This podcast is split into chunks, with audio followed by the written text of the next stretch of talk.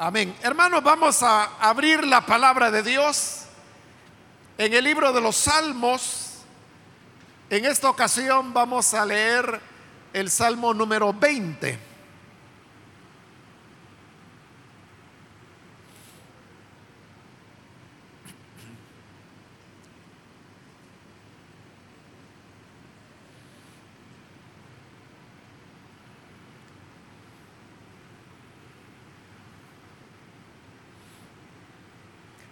Bien, leamos entonces la palabra del Señor en el libro de los Salmos.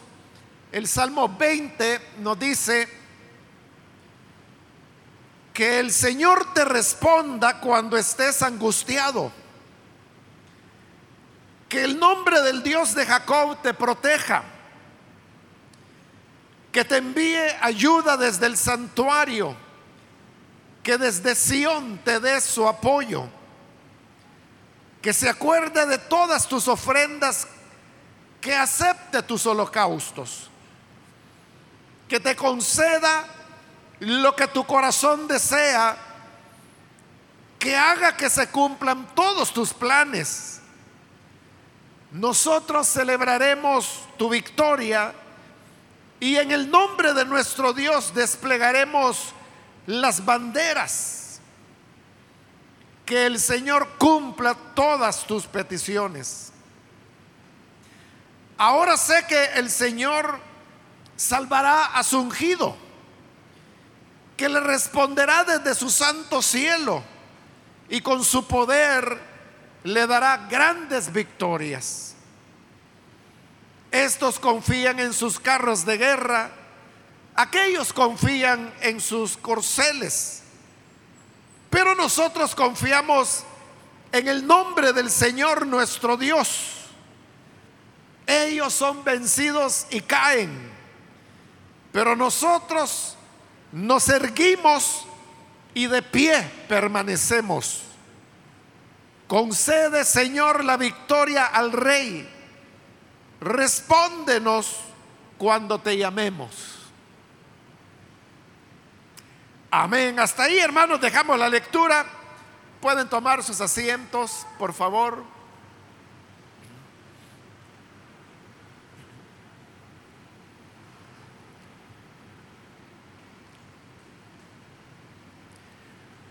Hermanos, vamos a estudiar en esta ocasión el Salmo número 20. Este, hermanos, es un salmo que pertenece al género de súplica, aunque no, no llena, diríamos, todas las características de lo que es la forma del género de súplica, la cual hemos visto ya en varios de los salmos anteriores, en la mayoría. Pero aún así, tiene elementos suficientes como para que podamos clasificarlo como un salmo del género de súplica. Como hemos hecho en otras ocasiones, algo que nos ayuda a, comprender e interpretar el salmo es eh, deducir cuál es la el momento que se está viviendo y qué es lo que motiva a que se haga esta petición. Lo que está ocurriendo acá, hermanos, es que hay un rey, es un rey de Israel, obviamente, que va a la batalla. No sabemos por qué razón hay una batalla, si es porque han recibido un ataque, una agresión, o si es porque el rey quiere vindicar el nombre del Señor. El hecho es de que él va a la guerra, va a la batalla. Y como en toda batalla, las personas que participan en ella se exponen a peligros, peligros de resultar lesionados, lo cual no sería tan malo como tener que perder la vida, lo cual sucede con mucha frecuencia cuando hay batallas. Y por eso es que cuando las personas van a batallar, lo que hacen es buscar a Dios, buscar su ayuda, buscar su auxilio. Y eso es lo que el salmo está haciendo. Este salmo podríamos decir que es la oración que hace el rey cuando va a la batalla. Por eso es que en el versículo 6 usted puede ver que dice, ahora sé que el Señor salvará a su ungido. Cuando habla del ungido, se está refiriendo al rey. Pues recuerde que en el Antiguo Testamento solo había dos personas a las cuales se les ungía. Uno era el sumo sacerdote, que era ungido una vez en su vida, y el otro era el rey. Obviamente aquí no está hablando del sacerdote, sino que está hablando del rey, el cual por la unción del Señor es que se constituía en rey. Por eso es que aquí, cuando se habla de él, se refiere como el ungido. Entonces es el rey que va a la batalla con su ejército. El salmo, hermanos, parece indicar que originalmente se trataba de un canto. Es decir, lo que tendríamos acá es la letra de un canto. Como lo he explicado en otras ocasiones, los salmos podían ser o poemas, podían ser oraciones o podían ser cantos. En este caso, parecería que es un canto. ¿Por qué razón? Porque si usted observa cómo el salmo ha sido redactado, se va a dar cuenta que la mayor parte de él está redactado en segunda persona. Es decir, hay un grupo que está hablando de, de otra persona que es el rey. Vea lo que dice el versículo 1, que el Señor te responda cuando estés angustiado. Pero eso se le está diciendo al rey. ¿Quién lo está diciendo? Parece ser que quienes dicen esto, que es la mayor parte del salmo, son los soldados, son las tropas que van con el rey a la batalla. Y si el rey tiene una victoria, entonces la victoria será de toda, de toda la tropa, de todo el ejército. Entonces podemos pensar que se trata de un coro, un coro de voces que está cantando refiriéndose al rey en segunda persona. Y esto abarca desde el versículo 1 hasta el versículo 5. En el versículo 6, note que hay un cambio de la segunda a la primera persona. Y el singular también. Porque anteriormente ha sido un plural que el Señor te responda, pero es una pluralidad de personas las que están pidiendo eso. En el 6 ya es en singular porque dice, ahora sé, no dice sabemos, sino que sé es singular, que el Señor salvará a su ungido, que le responderá desde su santo cielo. Entonces, si el anterior, los primeros cinco versículos, dijimos que era un plural que se refiere al rey como segunda persona. ese sería el coro, un coro de voces que cantan los primeros cinco versículos. Y luego cuando llegamos al versículo 6 lo que tendríamos es a un cantante solista. Y como es solista es que está usando la primera persona del singular. En el versículo 7 vuelve a entrar el coro de voces, donde vuelve nuevamente al plural, al plural y hablar del Señor o de los ejércitos enemigos en segunda persona, hasta que termina en el versículo 9. Entonces, lo que tendríamos sería una pieza musical, más bien sería una pieza coral, dividida en tres partes. Una primera parte que sería coral, luego hay en medio una pequeña parte de un solista y luego vuelve a la parte coral con la cual el salmo termina. Es un salmo corto. Estos, hermanos, son los elementos por los cuales se cree que el salmo pudo ser un canto. Ahora, no sabemos en qué fecha el salmo pudo ser compuesto. Lo que sí es cierto es que tuvo que ser antes de la deportación. Porque mire lo que dice el versículo 2, que te envíe ayuda desde el santuario, es decir, el templo, todavía estaba en pie, todavía había santuario, todavía estaba en Sión, que era la ciudad de David, o Jerusalén alta, como también se le llamaba, o Monte Sión, como poéticamente también y en los salmos se usa mucho esa expresión. Por lo tanto, el salmo podría caber desde Saúl hasta el último de los reyes antes de la deportación y la destrucción del templo en Jerusalén, porque ahí está el santuario todavía. Habiendo dado, hermanos, algunas de las generalidades del salmo, Vamos a entrar ahora a considerar el texto que comienza en el versículo 1. Que el Señor te responda cuando estés angustiado. Piense en que es la tropa que le está diciendo a su rey que el Señor te responda cuando estés angustiado.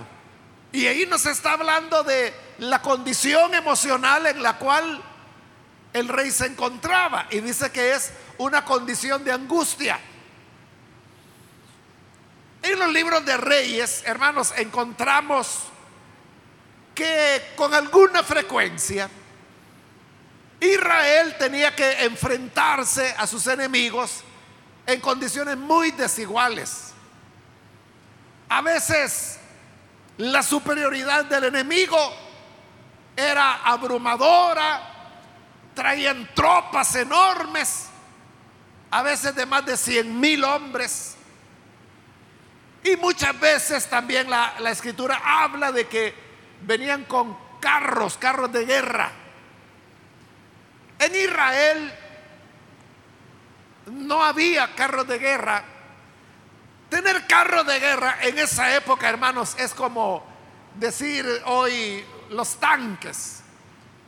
No todos los países tienen tanques y los que tienen, no todos, tienen en la misma cantidad. En esta época Israel no tenía, ellos nunca tuvieron carros de guerra, pero eran atacados por ejércitos que sí traían carros de guerra. Esa desigualdad, el hecho de saber que el enemigo era más numeroso, que traía herramientas de guerra más poderosas que las que Israel tenía, eso podía llevar al rey a una angustia. Y por lo tanto, el día de la batalla era un día de angustia. Pero ahí es donde la tropa le dice al rey, que el Señor te responda cuando estés angustiado. Este Salmo 20 perfectamente, hermanos, funcionaría como una oración cuando usted va a iniciar algo que puede ser un emprendimiento, puede ser un negocio, puede ser un viaje donde sabe que va a encontrar dificultades, puede ser que se trate de, un reto académico o el reto de un nuevo trabajo. Entonces cuando uno va a emprender algo, el Salmo 20 es una oración adecuada, porque de eso está hablando. Claro, en este caso era una guerra, pero piense usted que lo que dice ese versículo 1 es que el Señor te responda cuando estés angustiado. ¿Eso acaso no funciona cuando, por ejemplo, usted va a iniciar un negocio y usted está poniendo ahí todos sus ahorritos y dice, bueno, si los pierdo, los pierdo y me quedo sin nada? Pero que Dios me ayude para que salga por lo menos con los gastos. Eso puede producirle cierta preocupación. Puede ser hasta cierta angustia. ¿por qué no orar diciendo que el Señor te responda cuando estés angustiado? Claro que sí se acoplan. Porque aunque situaciones distintas, pero la reacción humana era la misma, de preocupación. Luego dice siempre la segunda parte del versículo 1, que el nombre del Dios de Jacob te proteja. Note que lo que le va a dar seguridad, lo que le dará protección es el nombre del Señor. No está hablando de hacer algo en el nombre del Señor. No está hablando de eso, está hablando que el nombre del Señor es el que te va a proteger. Esto, hermano, recuerda el libro de Proverbios cuando dice, torre fuerte es el nombre del Señor. A él correrá el justo y será levantado. en estos pasajes lo que vemos, hermanos, es como el nombre de Dios es representativo de su naturaleza y por eso es que ahora el Salmo está diciendo que el nombre de Dios de Jacob te proteja. Ese Dios que le dijo a Jacob, ¿por qué preguntas por mi nombre que es maravilloso? ¿Y por qué es maravilloso el nombre del Señor? Porque es un Dios maravilloso. Amén. Entonces, hermanos y hermanas, lo que tenga que enfrentar, lo que tengamos que iniciar, aquello que vamos a hacer por primera vez en mi vida, que el nombre del Señor sea tu bendición, tu protección, quien te guíe y te guarde y te haga salir adelante en todo lo que tú emprendas.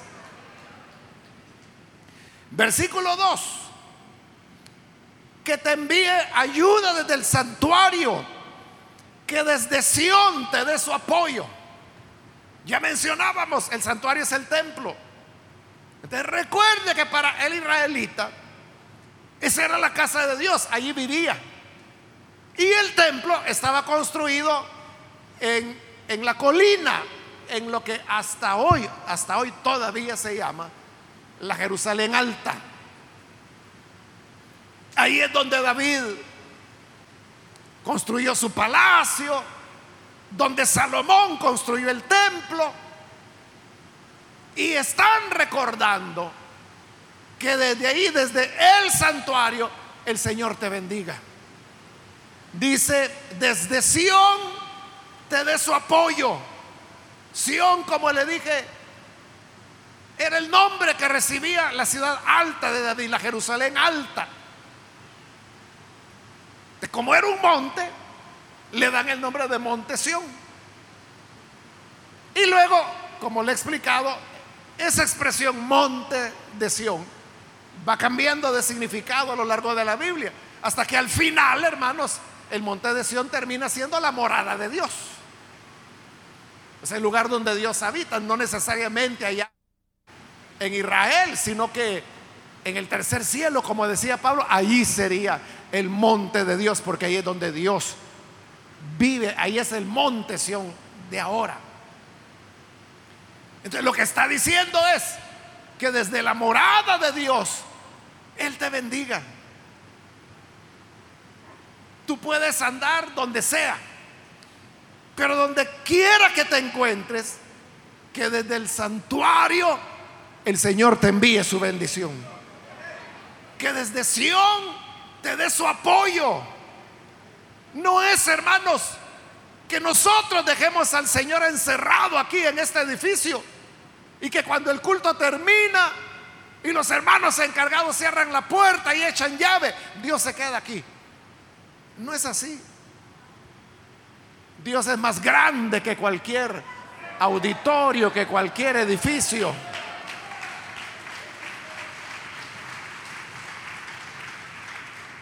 Y donde quiera que Él esté, que desde su santuario te envíe su ayuda, te envíe su apoyo. Versículo 3, que se acuerde de todas tus ofrendas, que acepte tus holocaustos. Porque eso es lo que hacían los reyes. Cuando iban a ir a la batalla, lo primero que hacían era ofrecer sacrificios al Señor.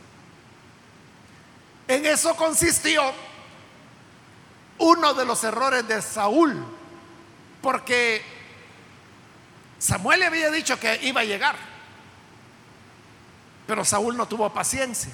Entonces vio que el enemigo estaba presionando, que la batalla ya venía, que sus ejércitos estaban desertando. Entonces digo, bueno, si yo sigo esperando, toda la gente se me va a ir y yo me voy a quedar solo. Entonces mejor accionemos ya. Y lo que hace es que Él ofrece el sacrificio, hace un altar y ofrece sacrificio. Eso no le correspondía a Él. Porque Él era el rey. Y ofrecer sacrificio le correspondería al sacerdote, el cual era Samuel. Y justamente Saúl ya estaba ofreciendo el sacrificio cuando Samuel llega y le dice, oye, qué locura es la que tú estás haciendo. Es decir, si hubiera esperado cinco minutos, no hubiera cometido el error. Pero en eso usted puede ver que el rey, en ese caso Saúl, no iba a iniciar una batalla si no invocaba al Señor. Por eso es que el sacerdote, no el sacerdote, el rey, antes de salir a la batalla, llamaba a los levitas, a los sacerdotes, para ofrecer sacrificios. Y por eso es que está diciendo en el 3 que se acuerde de todas tus ofrendas, que acepte tus holocaustos. El rey ofrecía sacrificios, que ahí son llamados ofrendas, holocaustos al Señor. La diferencia entre el sacrificio y el holocausto es que en el sacrificio lo que se ofrece es la sangre. En el holocausto se ofrece la sangre y todo el cuerpo del animal, o sea, todo el cuerpo era quemado en el fuego. Eran las dos formas de adorar al Señor, de invocar su favor. Por eso es que el Salmo está diciendo que el Señor acepte, que no vaya a ser como Caín, ¿verdad? Que Dios no vio con agrado el sacrificio de Caín. Que más bien sea como el sacrificio de Abel, el cual el Señor aceptó. Que se acuerde de tus ofrendas, que acepte tus holocaustos. Es decir, hermanos, todo aquello que nosotros hemos ofrecido al Señor que le hemos entregado a Él. Eso no va a quedar olvidado. Se recuerda cuando Cornelio, él era un gentil, era un centurión. Y un día él estaba ayunando, estaba orando, cuando se le aparece un ángel. Y el ángel le dice, a Cornelio, el Señor ha escuchado tus oraciones. El Señor ha visto cómo tú has ayudado a los necesitados. Como el Señor ha visto todo lo que tú has hecho.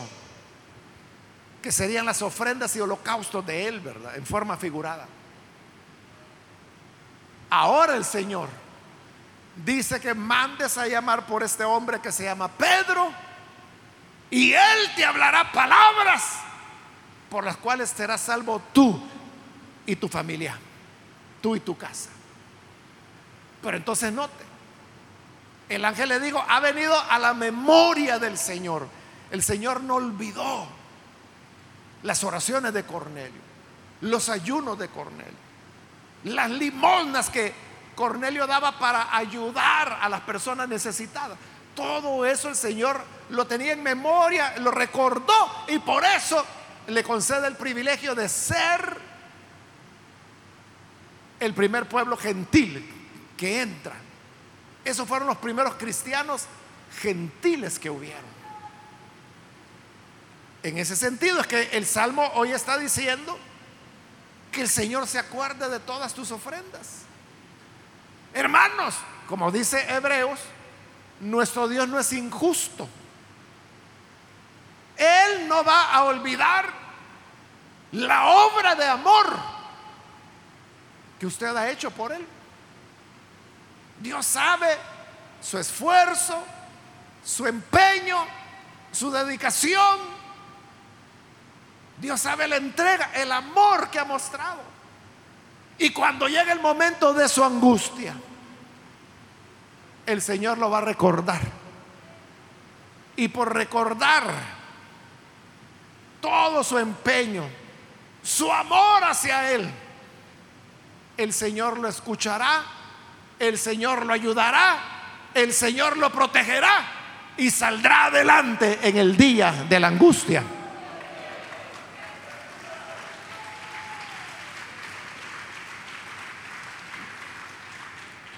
Nuestra única esperanza puede ser que Dios no es injusto para olvidar la obra de amor que hemos hecho por Él.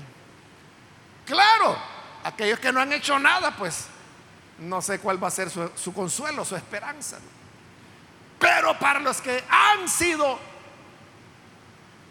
fieles y han servido al Señor en amor, que se acuerde el Señor de todos tus sacrificios, que acepte tus holocaustos.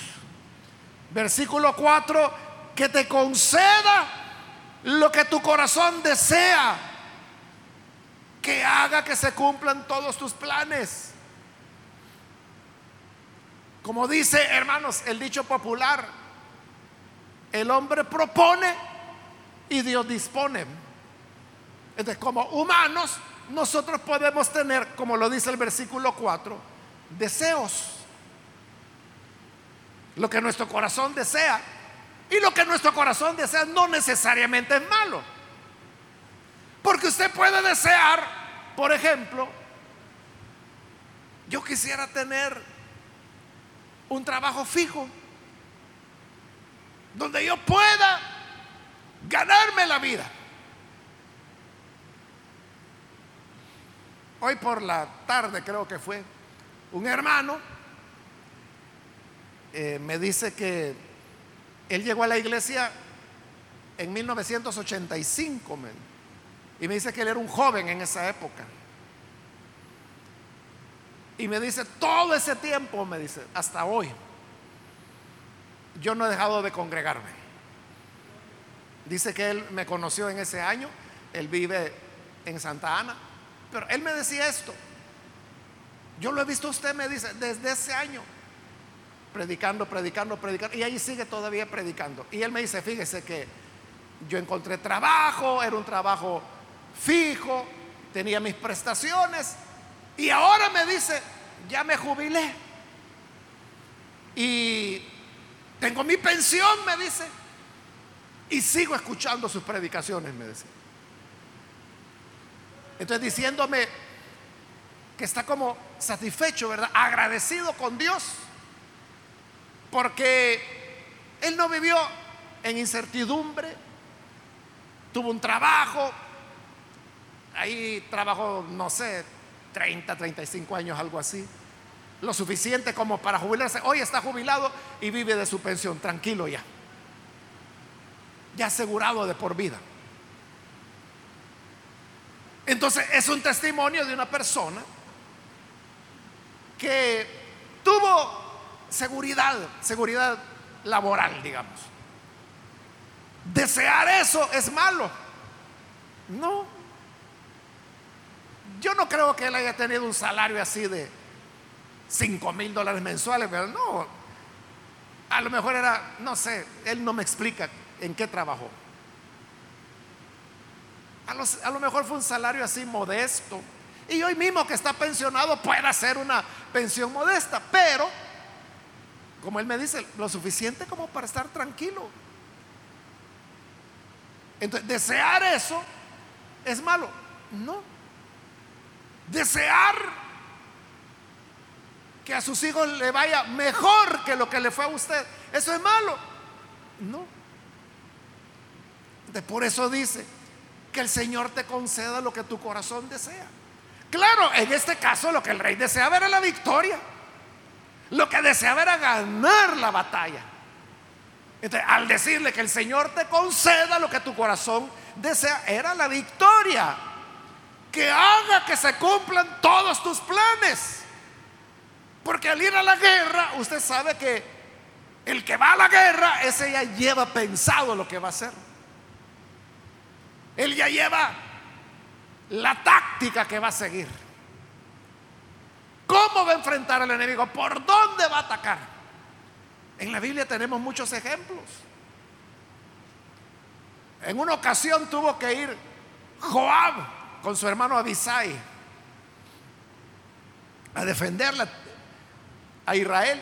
Y resulta que a la hora de la batalla el enemigo fue astuto, porque lo rodearon y entonces tenían ataque por atrás y ataque por delante. Entonces Joab dijo, bueno, aquí no hay más opción que dividamos el ejército. Y eso era dividir la fuerza.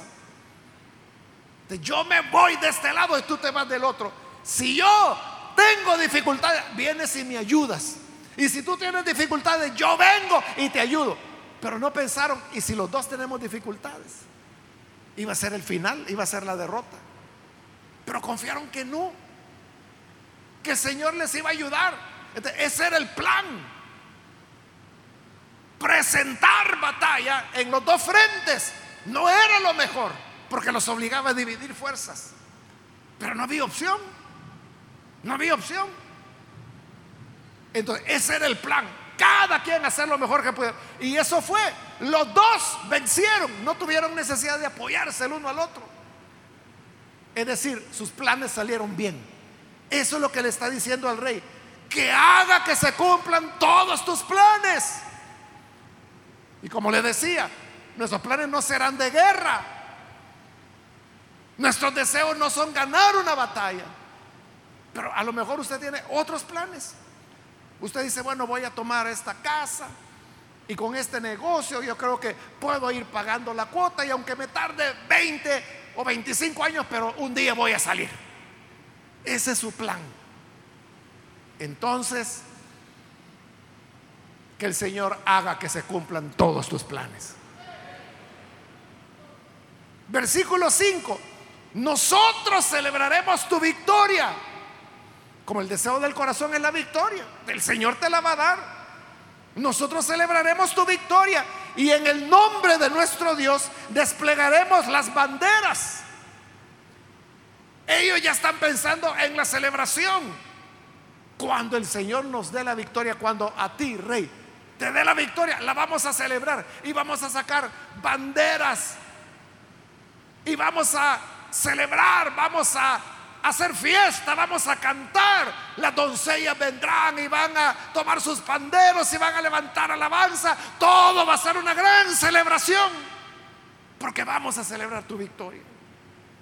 Y dice la parte final del versículo 5, de nuevo, que el Señor cumpla todas tus peticiones. Esto, hermanos, de las peticiones del rey, fue una tradición que se dio en Israel después de Salomón. Si usted lee el libro primero de los reyes, los primeros capítulos, allí está el inicio, los primeros las primeras semanas del reinado de Salomón. Y es en esas primeras semanas cuando el Señor se le revela a Salomón y le dice, pídeme lo que quieras, lo que quieras. Y viene Salomón y le dice, mira Dios, yo lo que te pido es que como tú me has puesto como rey, sobre este pueblo tan grande. Y después de un gran rey como David, no su padre. Yo lo que te pido es que me des sabiduría para poder gobernarlo. Entonces viene Dios y le dice, me agrada lo que me has pedido. Porque podrías haberme pedido que te diera muchas riquezas y te las hubiera dado. Podrías haberme pedido que te librara de tus enemigos y lo hubiera hecho. Podrías haberme pedido que te diera una larga vida y te lo hubiera dado, pero no me has pedido eso, me has pedido sabiduría para gobernar a mi pueblo. Eso me agrada tanto, Salomón, que te voy a dar la sabiduría que me has pedido, como ningún otro hombre sobre la tierra la ha tenido. Serás sabio. Y por haberme pedido sabiduría, no solo te doy la sabiduría, también te doy las riquezas que no me pediste, el ser librado de tus enemigos que no me pediste y la vida larga que no me pediste, también te lo voy a dar. Como un, un bono, como una regalía. Así es como Salomón fue el hombre más sabio, más rico, que no enfrentó guerras. Por eso se llamaba Salomón, que significa pacífico problema vino a tenerlo bien adelante cuando él se vuelca a la idolatría, lastimosamente, ya en sus años de vejez. Entonces, a partir de ahí, hermano, eso fue el inicio del reinado de Salomón, que Dios le dijo, pídeme lo que quieras. Entonces quedó la tradición que todos los reyes cuando eran ungidos, coronados, entronizados, ese rey tenía derecho a hacerle una petición a Dios. Y le podía pedir lo que quisiera. Basándose en eso, ¿verdad? De que a Salomón el Señor le había dicho, pídeme lo que quieras. Entonces dijeron, bueno, entonces tú también eres otro ungido. Eso le dijeron a Roboán, hijo de, Salomón, ¿verdad? Mira, igual que tu padre, pídele al Señor lo que quieras, que Él te lo dará. Es algo así, hermanos, como la tradición que algunos tienen, ¿verdad? Que en los cumpleaños viene el cumpleañero y sopla las velas. Bueno, más bien pide un, deseo, así es la cosa, ¿verdad? Pide el deseo y sopla las velas. Entonces la idea es de que el deseo se le va a cumplir. Esa es pura tradición, ¿verdad? O superstición, si quiere. Ahora, en el caso de todos los reyes de Israel, no era que a todos Dios les estuviera preguntando, ¿qué quieres que te dé, verdad? No, se lo hizo a Salomón. Pero quedó la tradición de que los reyes podían hacerle una petición a Dios en el día de su coronación. Por eso es que aquí le está diciendo que el Señor cumpla no solo tu petición de la coronación, sino que todas tus peticiones. Y ese es el deseo, hermano. El deseo es que Dios lo bendiga, que Dios la bendiga, que Dios le conceda todas sus peticiones. Amén, hermanos. Que el Señor les bendiga a todos, concediéndoles todas sus peticiones. Versículo 6, aquí viene el solista. Y por eso pasa la primera persona del singular. Dice, ahora sé que el Señor salvará a su ungido, que le responderá desde su santo cielo y con su poder le dará grandes victorias. ¿Por qué dice eso? Probablemente, hermanos, lo que hubo fue alguna manifestación divina en esta oración que se está haciendo y en los sacrificios y holocaustos que el rey está ofrendando. Podrá ser que a través de un profeta o de una profetisa, el Señor haya dicho, ve que yo te concedo la victoria. O pudiera ser como en el caso de David, que no hubo una voz, pero dice que escucharon por la altura de las palmeras, arriba de las copas de las palmeras, como pasos de ejércitos que marchaban. Y para esa fue la señal que el Señor les estaba diciendo, estoy con ustedes. O como en el caso de Josué, que rondando por ahí antes de la primera batalla, encuentra a un hombre armado. Y Josué saca la espada y le dice, bueno, ¿y tú quién eres? ¿Eres nuestro o eres enemigo? dice, no, ni lo uno ni lo otro. Yo soy enviado como el general de los ejércitos del Señor. Entonces viene Josué y se pone de rodillas y se quita los zapatos porque sabe que es el Señor el que le está hablando. Entonces son señales. Aquí le he mencionado varios ejemplos. algo tuvo que ocurrir acá y por eso que el solista canta y dice, ahora sé que el Señor va a salvar a su ungido. Quizás porque ha habido una palabra profética, quizás porque ha habido algún sonido en el cielo, alguna señal.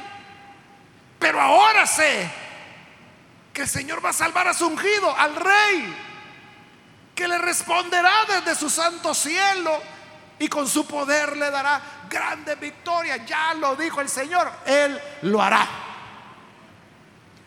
Y habiendo terminado el solista, vuelve a entrar todo el coro y canta en el versículo 7. Estos, refiriéndose a los enemigos, confían en sus carros de guerra. Eso es lo que le decía. Israel no tenía carros de guerra. El enemigo dice que sí. Y por eso confiaban en sus, en sus carros de guerra. Eso, hermanos, trasladándolo al presente, sería como un ejército que va a la batalla solo con la infantería contra un ejército donde viene infantería, pero vienen tanques también. Y hay una desigualdad, ¿verdad? De condiciones. aquel que viene con los tanques tiene la confianza en que tiene tanques. Por eso dice, estos confían en sus, carros, de guerra, aquellos otros confían en sus corceles, corceles veloces, fuertes, pero nosotros confiamos en el nombre del Señor, nuestro Dios. Esa es nuestra confianza. Y como dijimos, el nombre de Dios es Dios, es la naturaleza de Dios. Por eso es que los judíos no mencionaban el nombre de Dios, porque lo consideraban demasiado sagrado. Por eso es que se perdió la pronunciación. Por reconstrucciones que se han hecho, se cree, ¿verdad?, que la pronunciación sería algo así como Yahvé. Algo así sonaría. Pero no hay una seguridad total. Pero es por eso de que por milenios Israel no leía el nombre de Dios, sino que en lugar del nombre de Dios usaba la expresión Adonai, que significa Señor. Te preferían decir Señor que pronunciar el verdadero nombre de Dios, porque el nombre de Dios expresa a Dios, expresa su naturaleza. Por eso dice, ellos confían en carros de guerra, los otros confían en sus corceles, pero nosotros en el nombre del Señor nuestro Dios vamos a confiar.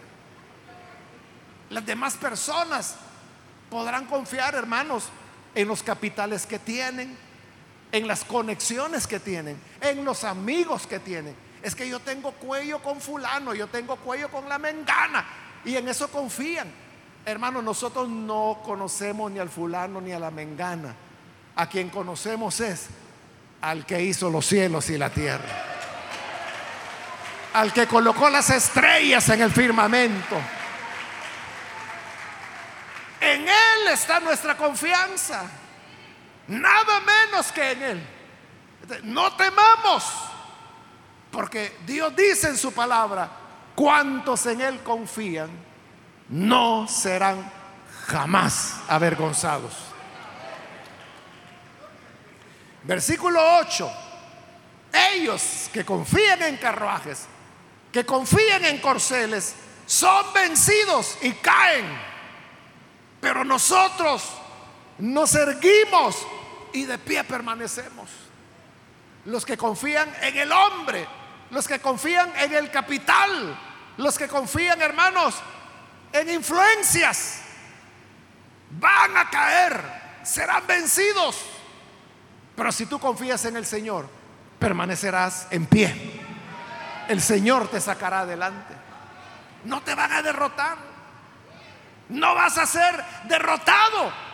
El Señor te dará la victoria.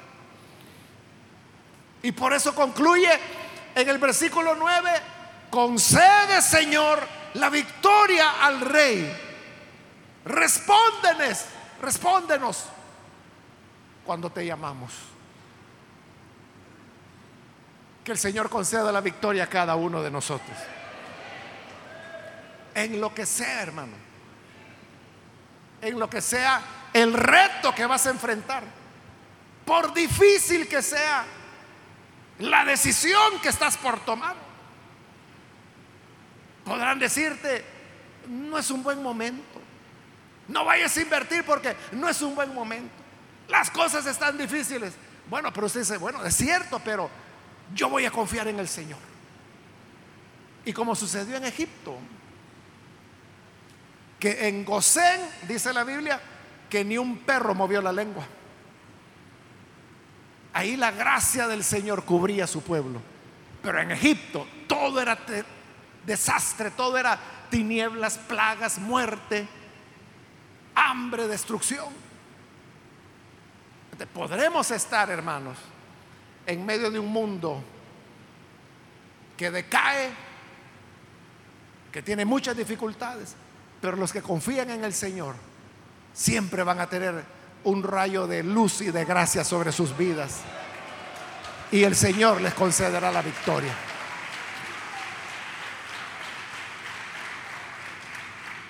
Vamos a cerrar nuestros ojos. Antes de hacer la oración, hermanos, yo quiero invitar a aquellas personas que todavía no han recibido al Señor Jesús como Salvador. Pero ahora usted ha escuchado la palabra y esta palabra nos enseña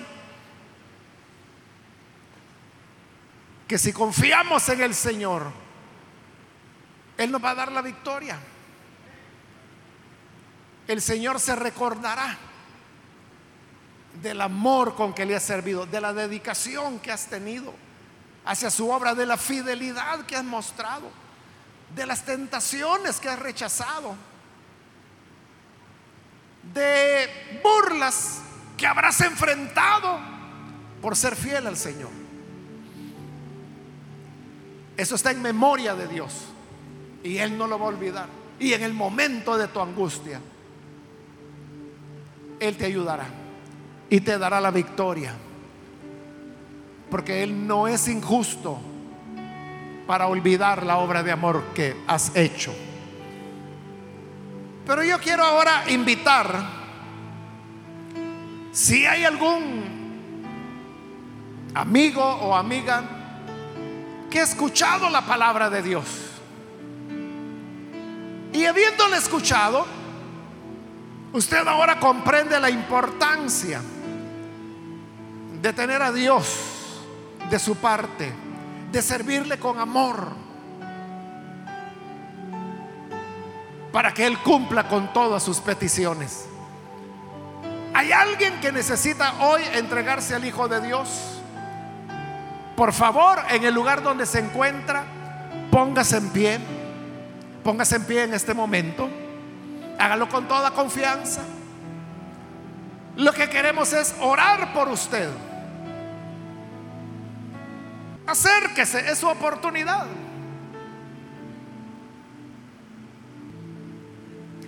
A usted que nos ve por televisión, quiero invitarle para que se una con estas personas que están aquí al frente, reciba al Señor o reconcíliese con Él, ore con nosotros. Señor, te damos las gracias por estas personas que están aquí al frente, como también, Señor, aquellas que a través de televisión, a través de radio o a través de internet, donde quiera que están, pero que hoy se unen con nosotros en esta oración. Perdónales, Señor, restaurales y que a partir de este momento tú te conviertas en su Dios. Para que tu nombre, Señor, sea su ayuda para que desde las alturas, tú les envíes su apoyo, la respuesta, la victoria. Bendíceles, Padre, que haya un deseo firme de servirte en amor. Y tenemos, Señor, la seguridad que tú no eres injusto como para olvidar la obra de amor que hacemos. Siempre la tendrás en memoria. Y por esa memoria estás dispuesto a bendecir a tu pueblo que clama a ti. Te rogamos también, Señor, por toda tu iglesia. Ayúdanos a todos, Señor, a poder vivir para ti, a poder entregarte lo mejor de nuestra vida. Señor, te damos todo. Y sabemos que tú nos darás los deseos de nuestro corazón. Tú nos concederás nuestras peticiones. Porque eres un Dios de compasión. Eres un Dios justo. Y eres un Dios de gracia que no nos paga según nuestras obras, sino que según tus muchas misericordias. Por Jesús nuestro Señor lo pedimos y lo agradecemos. Amén.